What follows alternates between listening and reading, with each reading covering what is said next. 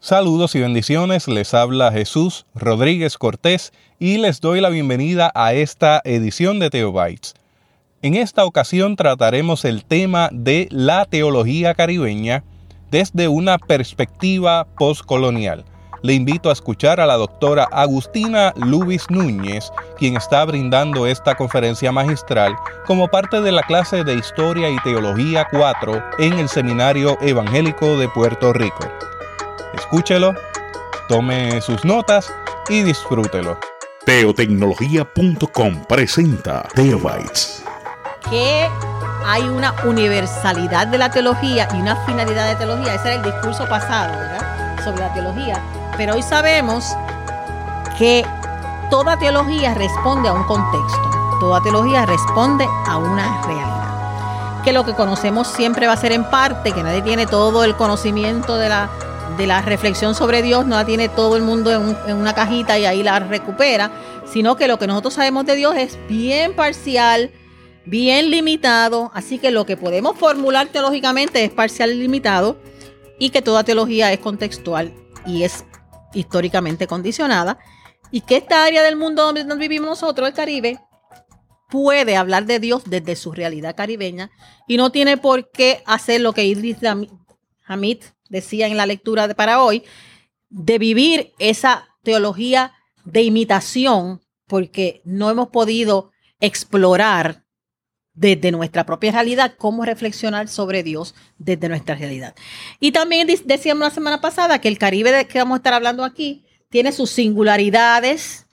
Hablamos de que es el área colonizada más, más que más prolongado ha vivido el maridaje entre la fe y la colonización que es única su sociedad en el Caribe, porque casi toda la, población es importada, y que la experiencia que vivieron los esclavos de secuestro de Sudáfrica eh, tiene una importante contribución a, esta, a este tema, que esos esclavos eh, son los que, los que nos dan a este Caribe el color que tiene el Caribe, ¿verdad? La mayor parte, decíamos, de, las, de los países caribeños son de mayoría étnica africana, excepto Puerto Rico, que la gente vive en una negación total del color de su piel y que en los censos dice que somos blancos hasta un 80% y que eso es más alto que en cualquier estado de los Estados Unidos. Así que se podrá imaginar lo ridículo que es cuando los americanos leen ese censo, se morirán de la risa de nosotros. Que ¿Cómo es posible que en Puerto Rico hay un 80% blanco? O sea, ellos se reirán, pero esa es la realidad nuestra y tiene unas explicaciones que tendremos que verlas más adelante porque tiene unas explicaciones. Así que todo ese proceso que vive el pueblo caribeño de, decíamos, ¿verdad?, de exterminio total de lo indígena, de, de culturización de esta gente desde África, todo esto fue necesario para minimizar a ese ser humano y convertirlo, reducirlo de ser humano a un objeto de trabajo a una cosa que pudiera ser extraído a su fuerza, ¿verdad? Y eso tiene mucho que ver con lo que vemos en el Caribe hoy día, con la ambigüedad que se vive en este Caribe. Y que en ningún otro lugar de la faz de la Tierra se ha dado esa situación de que esta cultura que vive aquí tiene que aceptar y apoyar como suyo el mismo proceso que lo arrancó de su ser auténtico luego de ser arrancado del ser auténtico, lo que reemplaza la identidad del Caribe fue importada también y tenemos que aceptarla como nuestra también. Cuando hablamos de teología siempre tenemos que hablar de método, cómo se hace esa teología. ¿Cómo se hace la teología?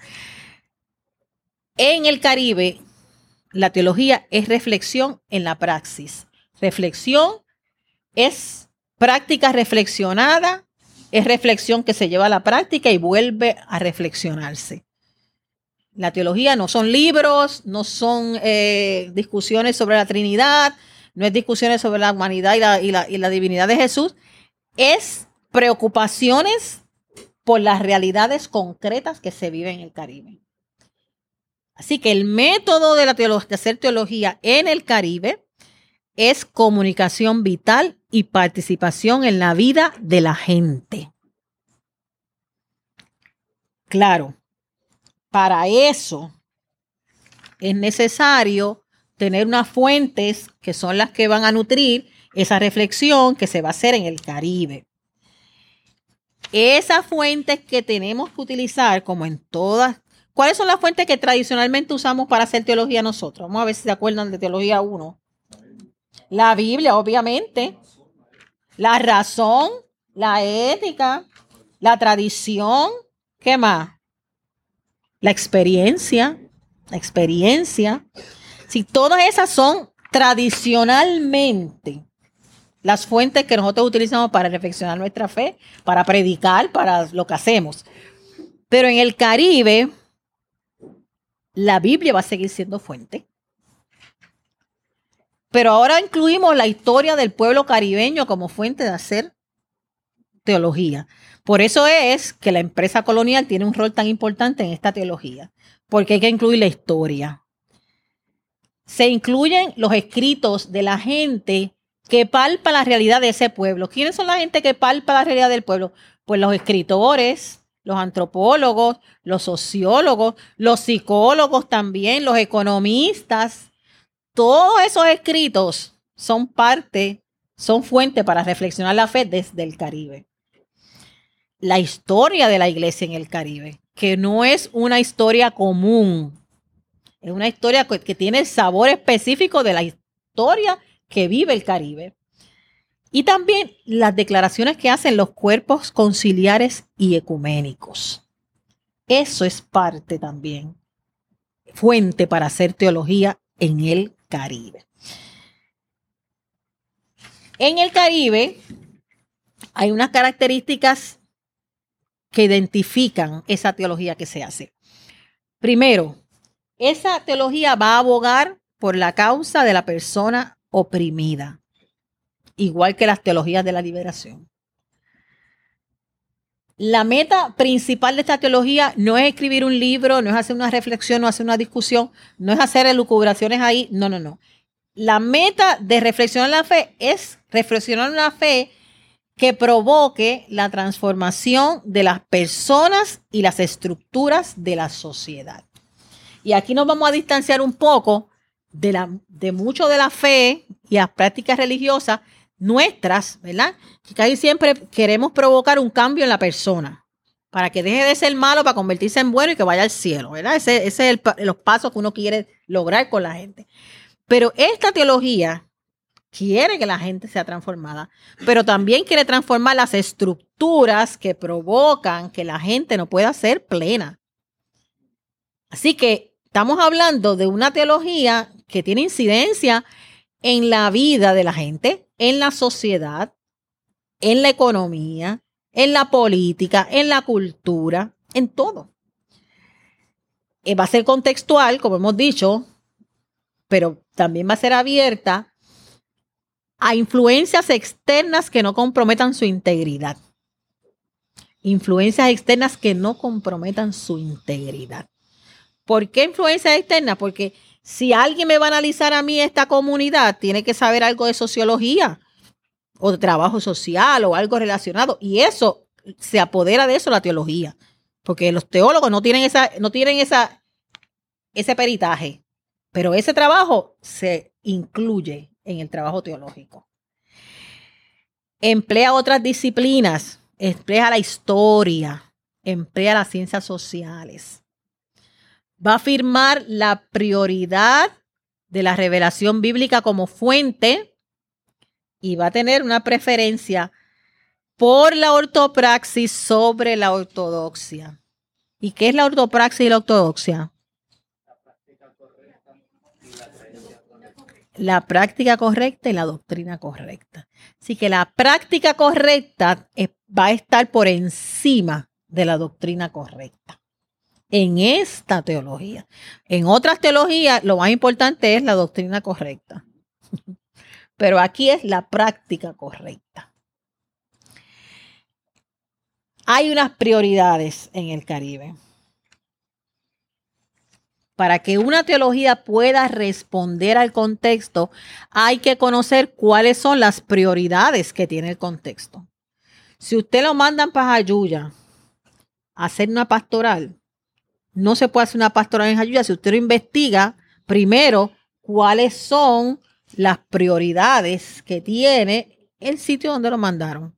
Pues usted no puede venir de, de Hyde Park a predicar al púlpito de, de Jayuya. No. la realidad de Hyde Park es otra. La vida en Hyde Park es otra. Las preguntas que se hace la gente aquí es otra.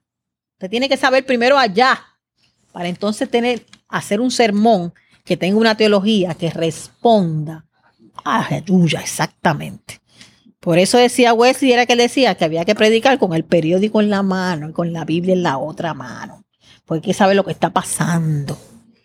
Entonces, en el Caribe hay unas prioridades. Primero que todo, descolonización. Si el proceso colonial es el causante de todas nuestras penas, pues una prioridad es un proceso de descolonización, obviamente. Las naciones caribeñas ganaron su independencia comenzando con Haití en 1804. Y por ahí hay un, trabajito donde habla la fecha de todas las demás, ¿verdad? Todas las demás eh, naciones caribeñas. La más reciente, 1980, San Kitts y Nevis. ¿Se acuerdan del mapa que ustedes deben tener por ahí aprendiéndoselo de memoria? San Kitts y Nevis es la más reciente, en la década de los 80.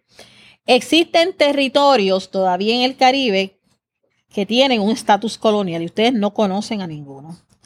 Sin embargo, oigan bien lo que voy a decir, independencia no significa soberanía.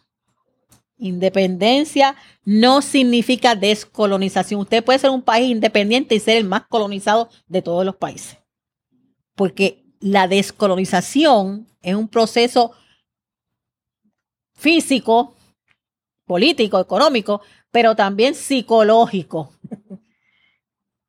Muchas de nuestras respuestas ante la vida, muchas de nuestras respuestas ante la vida son productos de una colonización psicológica. Esa idea que a veces tenemos los puertorriqueños que podemos lograr mucho y logramos poco, con todo el potencial que tenemos, tiene que ver mucho con esa colonización psicológica.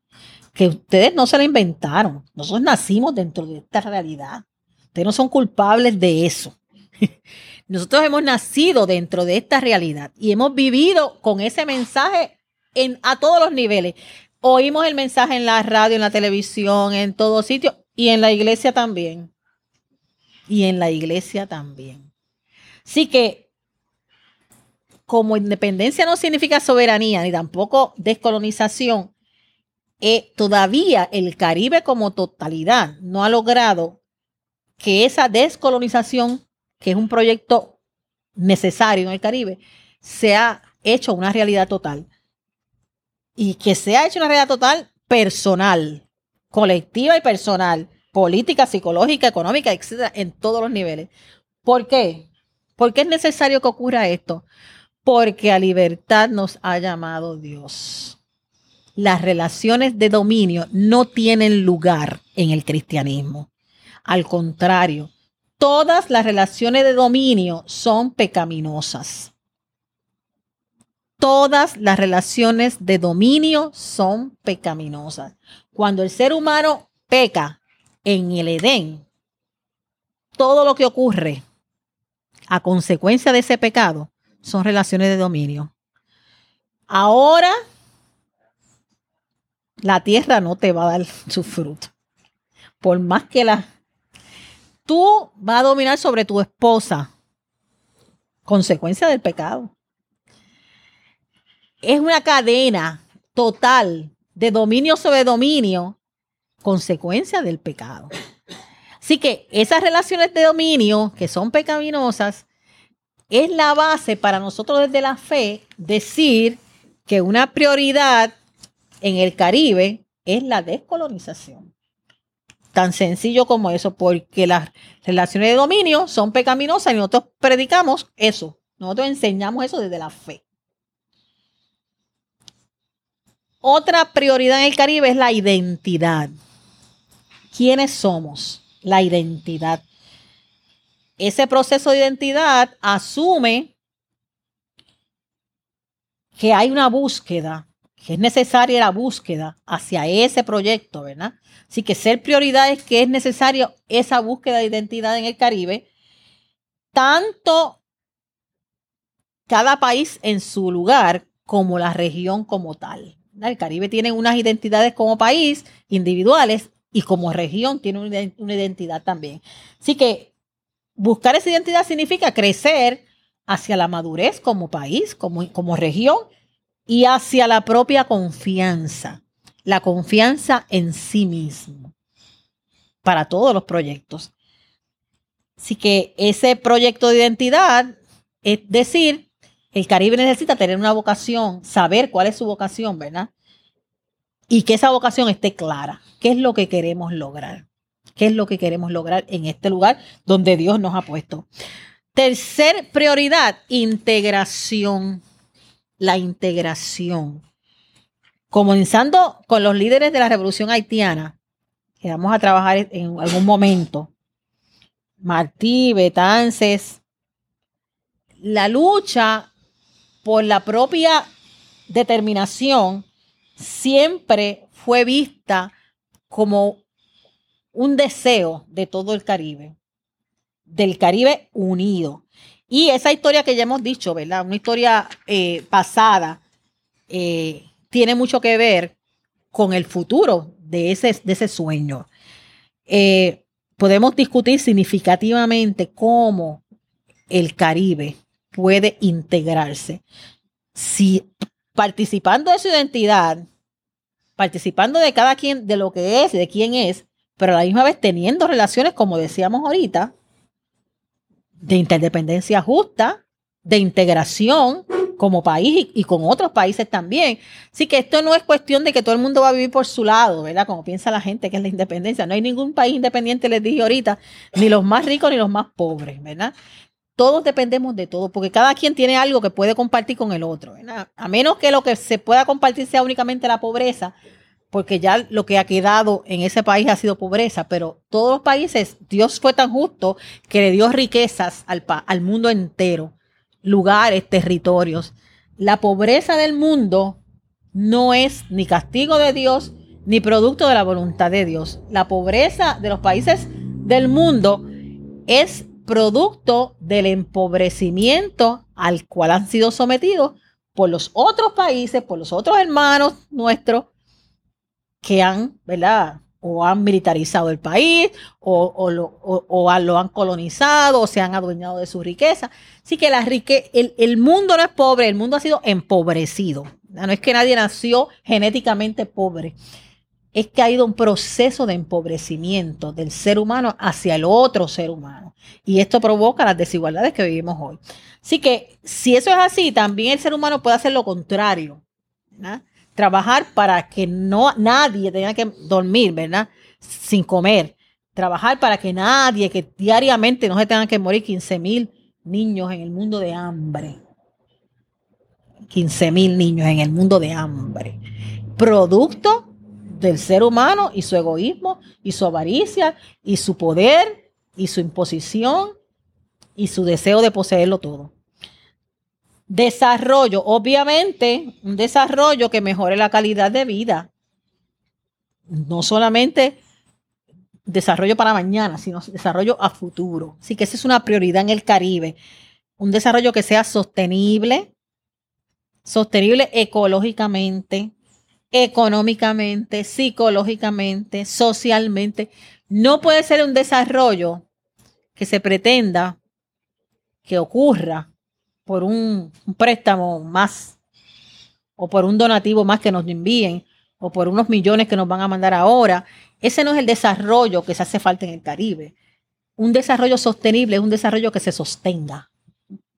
Que mañana no se acaben los millones y que volvamos a la misma situación o a una situación peor sino que se pueda producir, que se pueda sembrar la tierra, que se pueda comer lo que uno, lo que uno produce. O sea, un desarrollo que sostenga al país, a los países del Caribe. Sí que tiene que ser sostenible, tiene que rescatar lo que es la identidad cultural caribeña. Tienen todos los seres humanos que viven en este, en este pedazo del mundo tienen que participar de ese desarrollo, no solamente dos o tres, sino que todos podamos participar y que tienen que ser un desarrollo que empodere a la región de alguna manera y que le permita construir las bases de lo que se llama una democracia genuina. Educación, otra prioridad en el Caribe, educación. Educación teológica, educación secular, filosofía de la educación. La pregunta que yo hago es siempre, ¿es la educación que damos en nuestras escuelas bíblicas esa educación que todos los domingos damos clase bíblica, está ayudando esa educación a la gente de su iglesia a entender su situación para cambiarla a través de un proceso de reflexión y acción? ¿Cuántos son maestros de escuela bíblica aquí? Contésteme esa pregunta, que esa pregunta no es de retórica. ¿Está la educación que están dando en su escuela bíblica ayudando a la gente de su iglesia a entender su situación para cambiarla a través del proceso de reflexión y acción. ¿Qué estamos enseñando en nuestras escuelas bíblicas? La gente sale con unas herramientas para poder cambiar su realidad. O le estamos dando un analgésico, algo que le alivie el dolor y que el próximo domingo vengan con el mismo dolor. O estamos dando más que un analgésico, lo que decía opio, que enajena a la gente. Sí, porque a veces los cánticos que nosotros cantamos nos suben al tercer cielo. Y podemos hasta, podemos hasta levitar. Usted canta un corito 25 veces y puede hasta levantar los pies del piso porque eso... Pues claro que sí. Pues no ve que las repeticiones, porque ustedes creen que los sufís dan vueltas y vueltas y vueltas y vueltas y vueltas y vueltas y vueltas y vueltas y vueltas. Y llega un momento que levantan los pies del piso. Llega, las repeticiones te llevan a un estado alterado de la conciencia. Sí, se alteran los niveles de conciencia. Y si hacemos eso, el rosario, ¿qué saben el rosario católico? Esa repetición tiene una función no, es, que ellos quieran repetir por repetir. Tiene una función en la psique, tiene una función en la mente de las personas. Esa repetición constante, primer, el primer eh, misterio gozoso, el primer, todo eso que se repite en, los rosarios, eso tiene un efecto en la psique de la persona y el mismo efecto que tienen los coritos que repetimos nosotros 25 veces. O sea, es el mismo efecto, un efecto que enajina, que levanta a la gente de su realidad y la pone en otro nivel. Y eso está bien porque yo quisiera tomarme algo que me enajenara totalmente de la realidad. Pero el problema es que al otro minuto yo vuelvo a la realidad. El problema está ahí. Sí, que eso no funciona. El opio no funciona. Porque si te enajenara de realidad y tú vivieras eternamente feliz, pues todos nos bebemos el opio y somos felices todos. Pero esa no es la realidad. Eso dura bien poquito tiempo. Sí, es un tipo, es un tipo de enajenación total. Entonces, en la educación teológica, la que damos en las iglesias y la que damos en los seminarios, en los institutos, donde quiera que se eduque la gente, teológicamente hablando, tiene que tener una metodología que donde la gente entre en un proceso de reflexión para luego llevarlo a la acción. No puede venir todo los lunes, que es el día de consejería del pastor, a decirme, a decirle el mismo problema, el mismo problema, el mismo problema. No, tiene que llegar un día que diga, mire, pastor, usted me dijo que reflexionara sobre esto y he reflexionado y voy a tomar esta decisión. Eso es lo que uno espera. Una reflexión que provoque una transformación que permita que la persona actúe de una manera diferente. La metodología tiene que estimular el diálogo. ¿Cómo se da la clase bíblica? A veces el maestro lee todo lo que dice el expositor. Ese tipo de educación es lo mismo que decía Freire, la educación bancaria que tú acumulas ahí en la mente de la gente, ta, ta, ta, ta, y cuando salen, ah, por ahí mismo se te fue, pero el otro oído se le fue. Tienes que poner a la gente a actuar esa educación de alguna manera. Tienes que decirle a esa gente, mira, el domingo que viene tú me vas a traer algún elemento práctico que tú has hecho con esto que hemos enseñado hoy. A ver qué tú has hecho con esto que te llevaste. O sea, de esa manera. ¿Pueden los estudiantes ser el centro del aprendizaje en nuestras escuelas bíblicas? ¿O quién es el centro? ¿Cómo se crea el conocimiento en nuestra escuela bíblica? Se crea, gracias, se crea porque el maestro lo tiene o se crea porque entre el estudiante, todos y el maestro se construye ese conocimiento ahí. Así es que se debe hacer. Ese es, ese es el trabajo, ¿verdad? El conocimiento tiene que construirse de alguna manera. Siempre hay que preguntarnos, después que enseñamos algo, si esa educación fue lo suficientemente creativa para lograr esto en los estudiantes. Así que en el Caribe, esas son las prioridades. Descolonización, identidad, integración, desarrollo, educación. Y estas prioridades también son tareas de la iglesia, porque la iglesia fue parte de todo este desmadre. Pues ahora tenemos que arreglarlo también. Vamos entonces a trabajar ahora en medio de este análisis que hemos hecho de lo que está pasando en el Caribe, las corrientes teológicas que empiezan a surgir en el Caribe. ¿Cómo se da entonces la teología en este Caribe? Desde que llega Colón, en octubre 12 de 1942, también llega la teología europea al Caribe. La teología europea llega de la mano de Colón. Por eso es esa conexión tan fuerte. Cuando Colón gritó tierra y besó el suelo y le cambió el nombre y le puso San Salvador, reclamó con ese cambio de nombre, reclamó el sitio para la corona española y para la iglesia. Eso fue un acto de, toma de posesión. Todas esas acciones tienen significado teológico. Todas esas acciones de Colón, del almirante, ¿verdad? que tanto hemos hablado de él.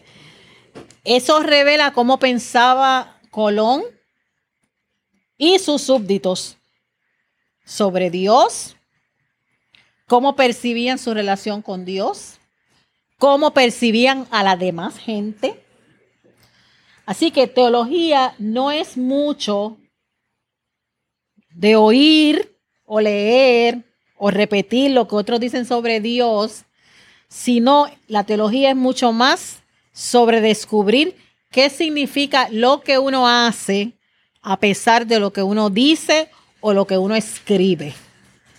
De eso se trata la teología, de lo que uno hace. Y todas estas acciones de Colón respondían a su teología. Para explorar propiamente las corrientes teológicas que llegan al Caribe o que, están en el Caribe, tenemos que tener un foco, tenemos que tener un punto de referencia y ya le hemos dicho que ese punto de referencia es la experiencia colonial que se vive en el Caribe. Ese es el factor más predominante en la historia del Caribe, el factor más importante, es el factor más abarcador, es el más determinante del futuro del Caribe y de la historia de ese Caribe. Por eso vamos a estar enfocándonos en él. El Caribe va a surgir, como dijimos el primer día, de la expansión colonial y va a explicarse todo lo que pasa en el Caribe en base a esa expansión colonial. Nosotros hablamos español porque quien llegó acá fue España. Si no, si hubiera sido Francia, hablaríamos francés, ¿verdad? Pero nos tocó que España fuera el que, el que se apoderara de este pedacito de tierra. Y esa colonización no solamente va a determinar el idioma que vamos a hablar, sino también la fragmentación de clases, va a determinar las islas-estados que se van a formar en el Caribe, los idiomas que se van a hablar, las denominaciones religiosas, son legados de esa era colonial. En Puerto Rico no hay muchos moravos de esa denominación, la iglesia morava es una, iglesia pre-reforma protestante. Pues porque esa iglesia no vino con en el viaje. Y eso, e, esa es la razón, o sea, es una razón puramente histórica. no es porque el evangelio de ellos no llegó, ni era mejor o peor, sencillamente porque en el viaje para acá no vinieron. ¿Sí? Así que eh, esa va a ser la explicación de casi todo lo que pasa en el Caribe. Ese viaje, esa empresa, todo eso son legados, ¿verdad? De la empresa colonial. El sistema de plantaciones fue una imposición colonial. Así que el, el colonialismo va a explicar, el colonialismo va a explicar casi todo, nuestra política, las costumbres, lo que comemos, los valores, los gustos, los apetitos, todo. Y esa era colonial no ha terminado ni la presencia colonial ha desaparecido en este Caribe. La experiencia colonial va a estar, era, está y va a seguir estando tan internalizada en nosotros que la gente habla mucho del proceso de descolonización. hace poco hubo un plebiscito en Puerto Rico y la, y la promoción que hacían los partidos era vote por esta, por esta fórmula para la descolonización inmediata.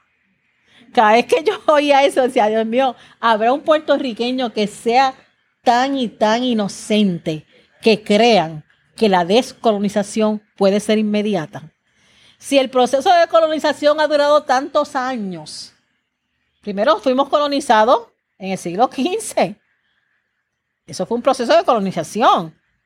Y luego, de 1898 a, esta parte, más de 100 años, ¿cómo nosotros podemos pensar tan inocentemente que la descolonización puede ser un proceso inmediato?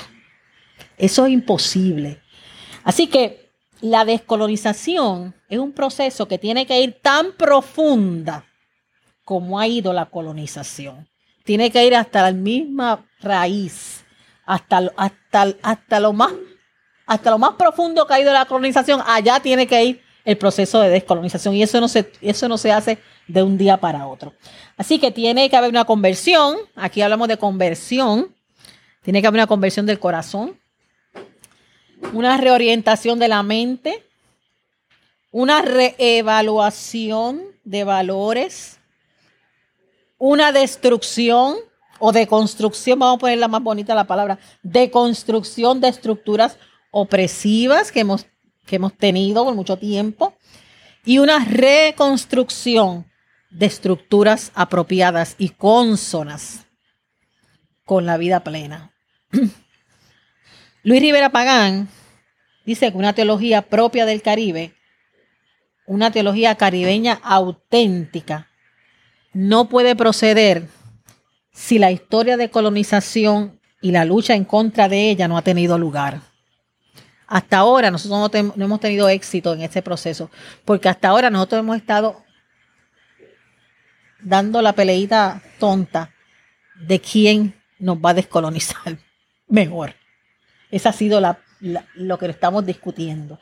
Pero, ¿qué conlleva un proceso de descolonización? Nadie lo discute. Busquen en las plataformas de los partidos para ver si en alguna de esas plataformas le dicen al pueblo qué conlleva un proceso de descolonización. No, ellos hablan de que el voto suyo va a descolonizar a Puerto Rico. Entonces, aparte de ser un engaño, ¿verdad?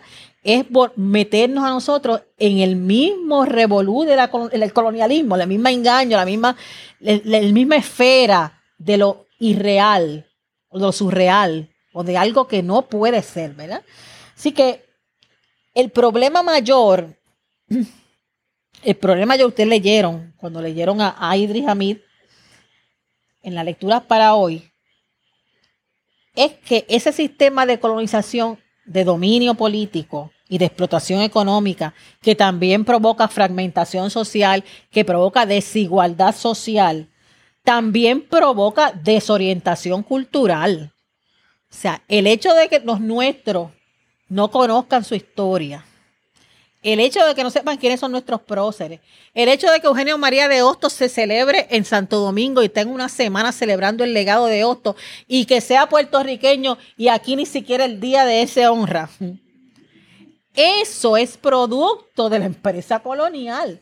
Esa falta de apego y de amor por lo propio, por lo nuestro, eso no es producto de nosotros es un producto de una historia que nos ha legado ese despego Y, o sea, y no se trata de los estudiantes de escuela superior, ni se, ni se trata de los estudiantes de escuela pública. No, no, no, esto es a todos los niveles. Otro día una, una, una política muy prominente en este país dijo que cuando ella se paraba en el Capitolio y veía ese mar Caribe,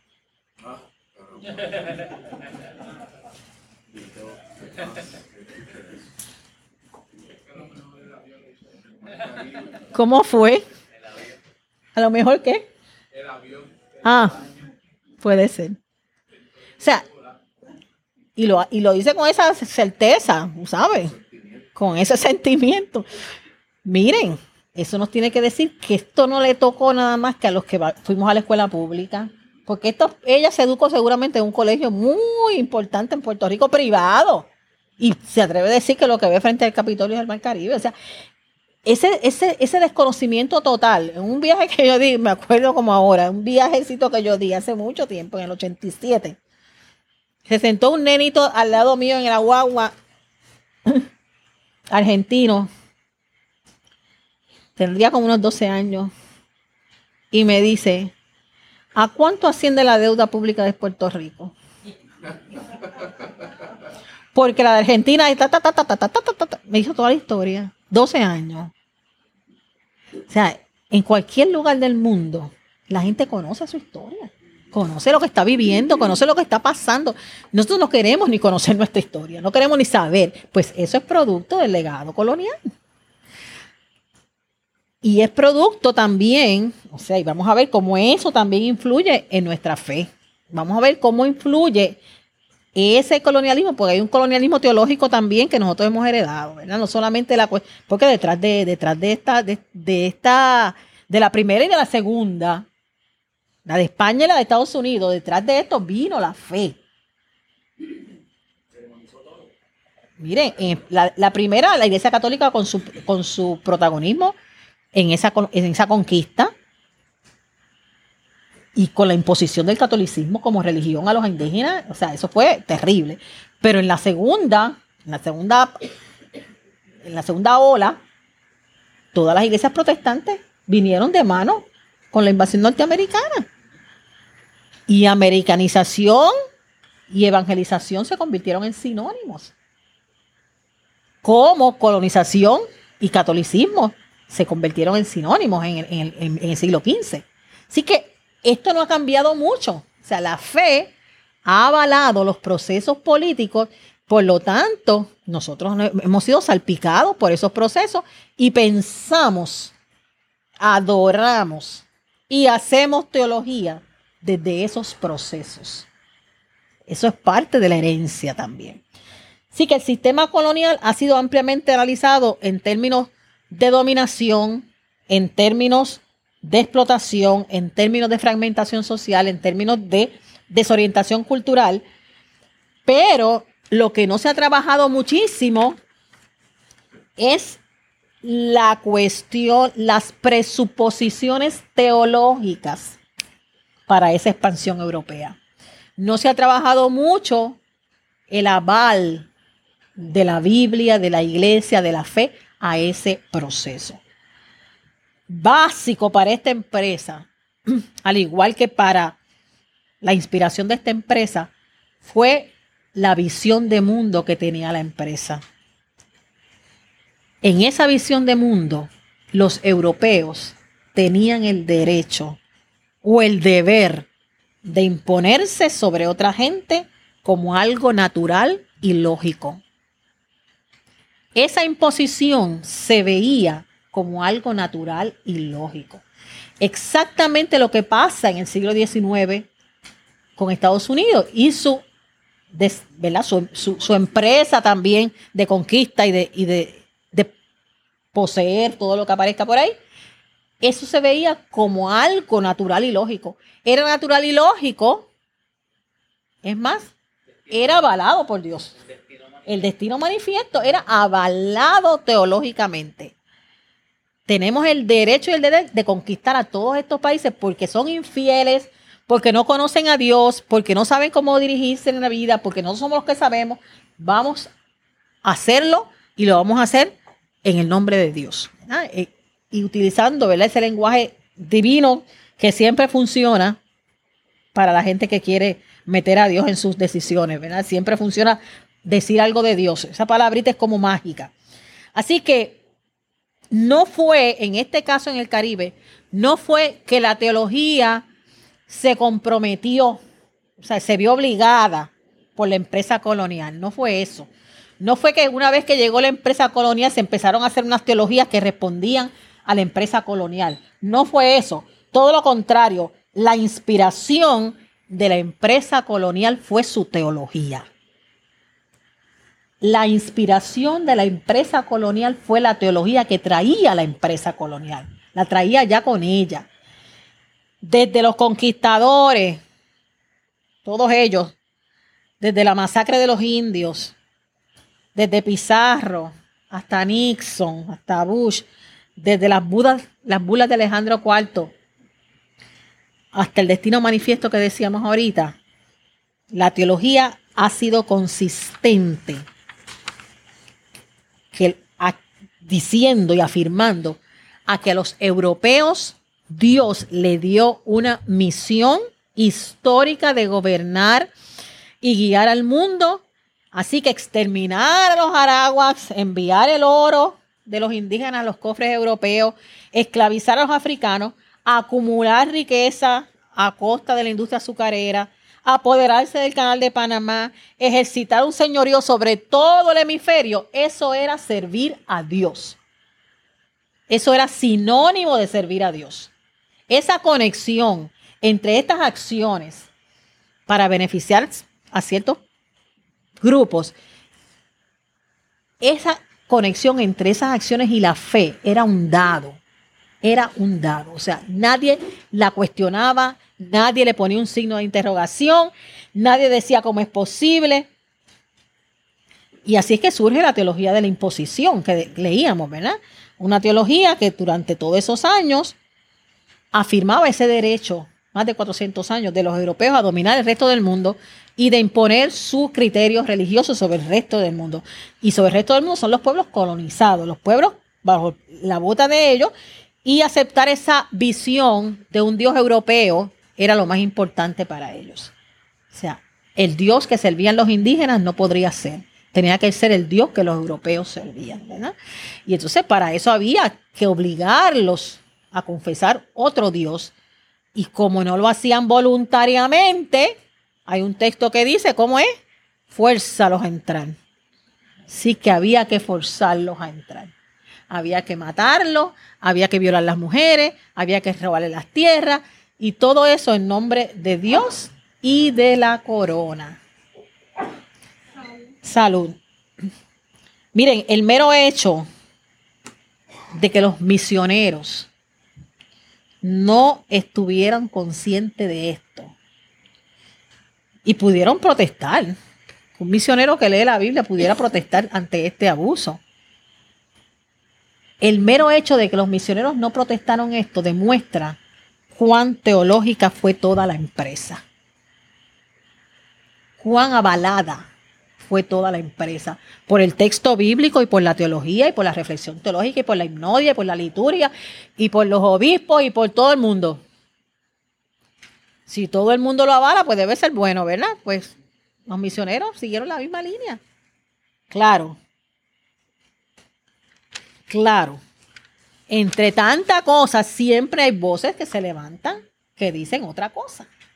Aunque sean poquitas, aunque sean dos o tres, siempre hay voces que dicen, no, aquí hay algo que anda mal. Esto no concuerda con el Evangelio, esto no concuerda con la fe, esto no concuerda con lo que hemos aprendido.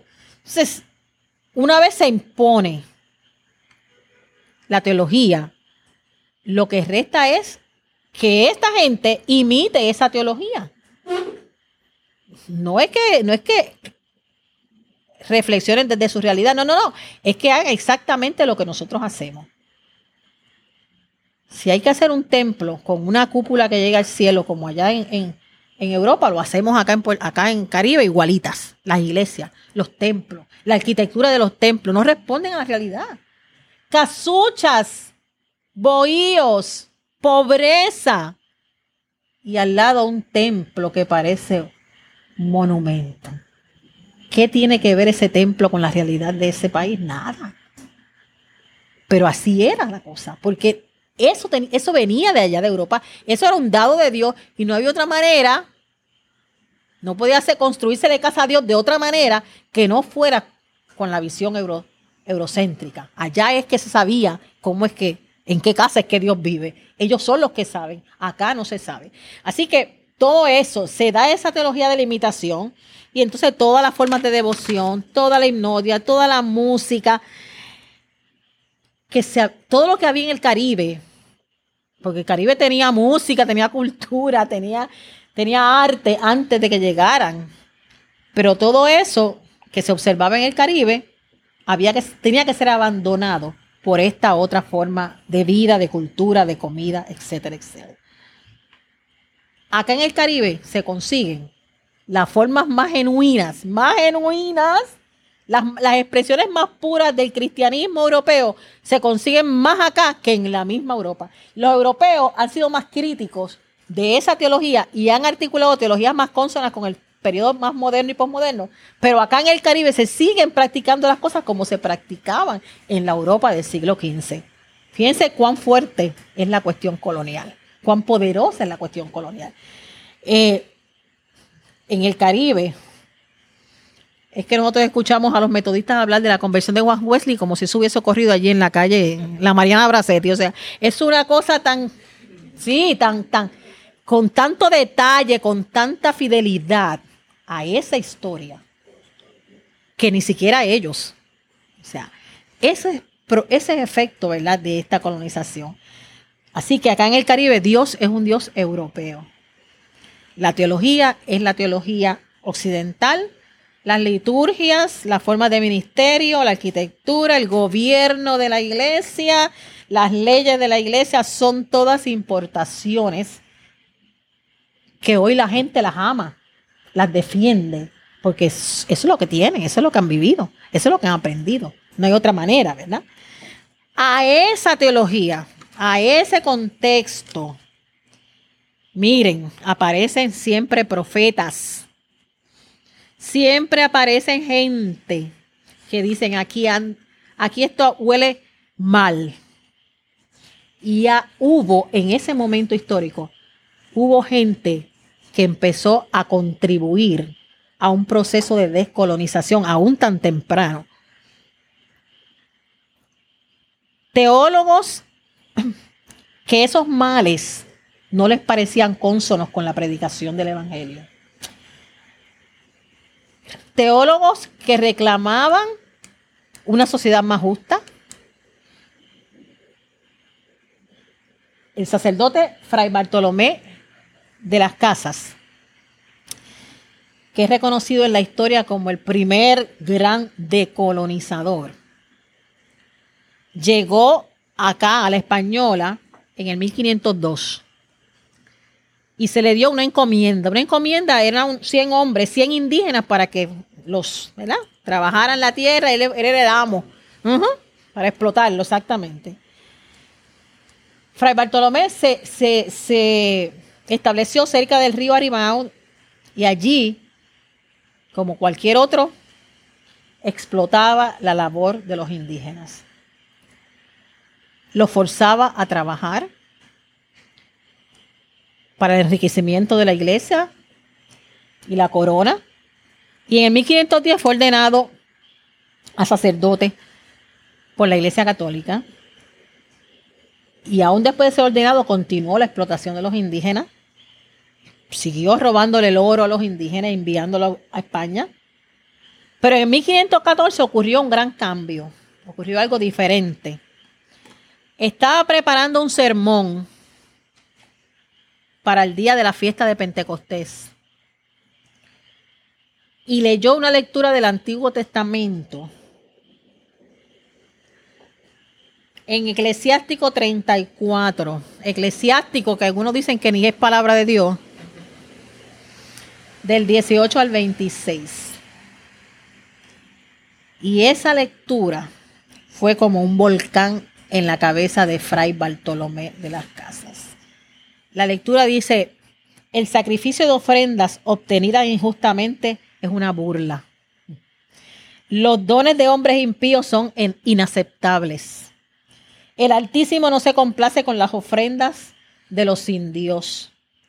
Ofrecer sacrificio de las propiedades del pobre es tan malvado como sacrificar un hijo delante de su padre. En 1512, él había escuchado ya, antes había escuchado a otro fray, Antonio de Montesinos, que Antonio de Montesinos denunciaba que había males en ese sistema de encomiendas, habían cosas que no estaban bien hechas. Pero es ahora cuando él lee en la lectura bíblica para hacer el sermón que eso le hace clic aquí en la cabeza.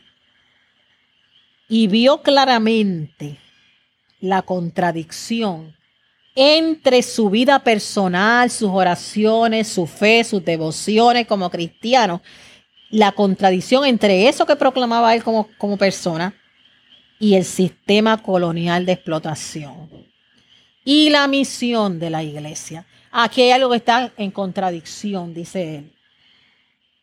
Y cuando eso ocurre, eso se llama conversión. No importa cuando usted diga que se convirtió, si eso no ocurre, usted no se ha convertido. Uno se convierte cuando uno recibe esa iluminación que no viene de la nada, viene por el Espíritu Santo de Dios, que tú puedes leer el texto 20 veces y no pasa nada, pero llega la 21 vez y ahí se alumbra la cabeza y después que se alumbra la cabeza, uno tiene que tomar una acción. Porque con lo linda que es la palabra nada más no se queda la cosa. Qué palabra maravillosa, qué lindo ese mensaje. Pero si de ahí usted sigue igual, no hizo nada esa palabra. Esa palabra se hace real cuando esa palabra llega a la vida de uno y eso cambia la, la vida para toda la vida. Así que cuando él leyó esa palabra preparando un sermón, fíjense que hay que preparar los sermones, no se puede parar uno allí. Hay que preparar los sermones. Preparando el sermón, ¿no? Y el, y el Espíritu Santo habla cuando usted está preparando el sermón y cuando está en el púlpito también. Sí, porque hay gente que dice, llegué aquí, Dios me cambió el sermón. pero, pero ¿cuántos dioses hay? El que estaba allá en casa preparando el sermón conmigo y el que está en el templo, que le cambió al otro. No, no, no. El mensaje de Dios no cambia ningún mensaje. Es el mismo. El mismo que le da el mensaje cuando ustedes sienten en su casa a estudiar es el mismo que se lo da en el púlpito. Claro, los que son medio irresponsables hacen eso para decir que ahora me cambió Dios el sermón. No, no, no, Dios no cambia ningún sermón. No hay dos dioses, a menos que el que le dio el sermón allá era otro. Y este otro se lo puede cambiar. Pero si es el mismo, no puede haber ningún cambio. No puede haber. Así que cuando él recibió eso, entregó inmediatamente la tierra. Se acabó la encomienda aquí. Entregó la tierra, libertó a todos los indígenas que tenía bajo su cuidado y empleó de ahí en adelante su larga vida luchando por la justicia de los indígenas en el Caribe y en el Nuevo Mundo. Ese fue el twist, el virazón, la conversión, el cambio de dirección que dice, decimos nosotros que ocurre cuando la gente se convierte. No solamente eso, se fue allá a las cortes españoles y agitó la causa de los indígenas allá en las cortes y no solamente en las cortes españolas, en el Vaticano. Comenzó proyectos para rehabilitar a los indígenas desposeídos de la tierra para que volvieran a poseer la tierra. Denunció a los papas, manteniendo que ningún papa tenía el derecho para privar a los no cristianos de sus tierras y de sus bienes, y que todos los seres humanos nacen libres y que esa libertad es un regalo de Dios. Ese fue el trabajo de Fray Bartolomé de las Casas. Si ustedes quieren leer el sermón de él ese día, él lo predicó un domingo de Adviento. Y lo pueden buscar en internet, en Google. El sermón se llamaba Y estos no son personas. Búsquenlo y esto no son personas. Busquen, sermón de Fray Bartolomé de las Casas, el primer domingo de Adviento en 1510. Y Montesinos también, Antonio Montesinos también tiene sus sermones. Esos son los primeros trabajos que se dan en el Caribe. Esas son las primeras contribuciones de la decolonización que todavía hoy estamos tratando de, acabar con eh, eh, de empezar, la verdad, aquí en Puerto Rico. Esa contribución teológica fue necesaria, pero déjeme decirle que Montesino y Fray Bartolomé de las Casas son dos de toda la cantidad enorme de gente que defendía el sistema injusto de las enmiendas y de la esclavitud y de todo lo que estaba pasando. Las voces proféticas siempre son las menos. No creas que las voces proféticas abundan. No. Lo que abunda es la gente que sigue la corriente. lo que abunda es la gente que no reflexiona lo que está haciendo. Pero una vez uno se encuentra con la palabra, porque es el encuentro con la palabra, y no solamente con la palabra letra muerta, es con el espíritu de la palabra. Que el espíritu de la palabra es lo que da vida. Si no, si no hay vida en esa, si no hay espíritu, no hay vida. Y la palabra es letra muerta. Pero cuando uno se encuentra con el espíritu de la palabra, tiene que haber una transformación y tiene que haber una reorientación a la misión nuestra en el mundo. Y esa reorientación casi siempre cuesta. Cuesta primero que si eres pastor te pueden mandar a pastorear para Culebra, ¿verdad? O para otro lado, para que donde no se escuche mucho la voz tuya. Cuesta de que no te asciendan en el trabajo. Cuesta de que, perdona, y que te quedes sin trabajo también. Cuesta mucho. Pero yo le quiero decir una cosa. No hay una satisfacción más grande que uno estar seguro de que es fiel al evangelio que uno predica. Uno puede sentir que injusta, qué injusto es el mundo, pero cuando uno se sabe que está de parte de la justicia de Dios, a uno le importa un pito lo que digan los demás. A uno no le importa perder el trabajo, uno busca otro trabajo hace otra cosa, a uno no le importa si te mandan para pa o culebra, no le importa si no te ascienden, uno no le importa si no llega a ser obispo, eso no es importante. Lo importante es fidelidad al Evangelio. Y la fidelidad al Evangelio siempre va a ser costosa, porque la gracia no es barata. La gracia de Dios es costosa. Costó nada más y nada menos que la vida del Hijo de Dios. Y por eso, pues vale la pena levantar la voz. Y yo sé que Fray Bartolomé de la Casa, el día que nos encontremos en la resurrección de los muertos, yo lo quiero conocer porque una persona que hizo eso en un momento tan difícil de la historia nuestra de caribeña, que se atrevió a denunciar hasta, hasta el nivel más alto lo que él entendía era injusticia y lo que el, el Evangelio decía que era una injusticia, pues es una persona que yo estoy segura que tiene un lugar especial para Dios también. Tiene algún lugar especial en, en esa vida futura. Así que preguntas ahora. Vamos allá. Tenemos unos minutitos. Y esta cita de Desmond Tutu, que se las dije la semana pasada, se las quiero repetir. Cuando los misioneros llegaron a África, ellos tenían la Biblia y nosotros teníamos la tierra dijeron oremos y nosotros cerramos los ojos. Cuando los volvimos a abrir, nosotros teníamos la Biblia ellos tenían la tierra. Eso mismo pasó en el Caribe.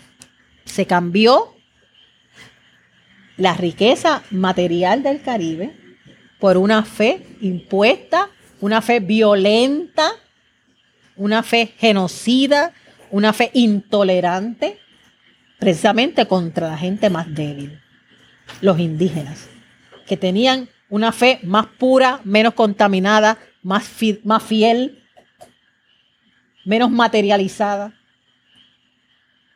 Y esa es la historia. Por eso cada rato aparece un papa que pide perdón por esa historia. Aparece alguien que dice, wow, lo que hicimos. Esto hay que revisarlo, hay que pedir perdón. La gente honesta hace eso, ¿sabe? Aunque hayan pasado 500 años la honestidad nos tiene que llevar a pedir perdón cuando sabemos que hemos actuado en detrimento de otra persona y en nombre de Dios. Eso se llama tomar el nombre de Dios en vano. Y lo hemos hecho.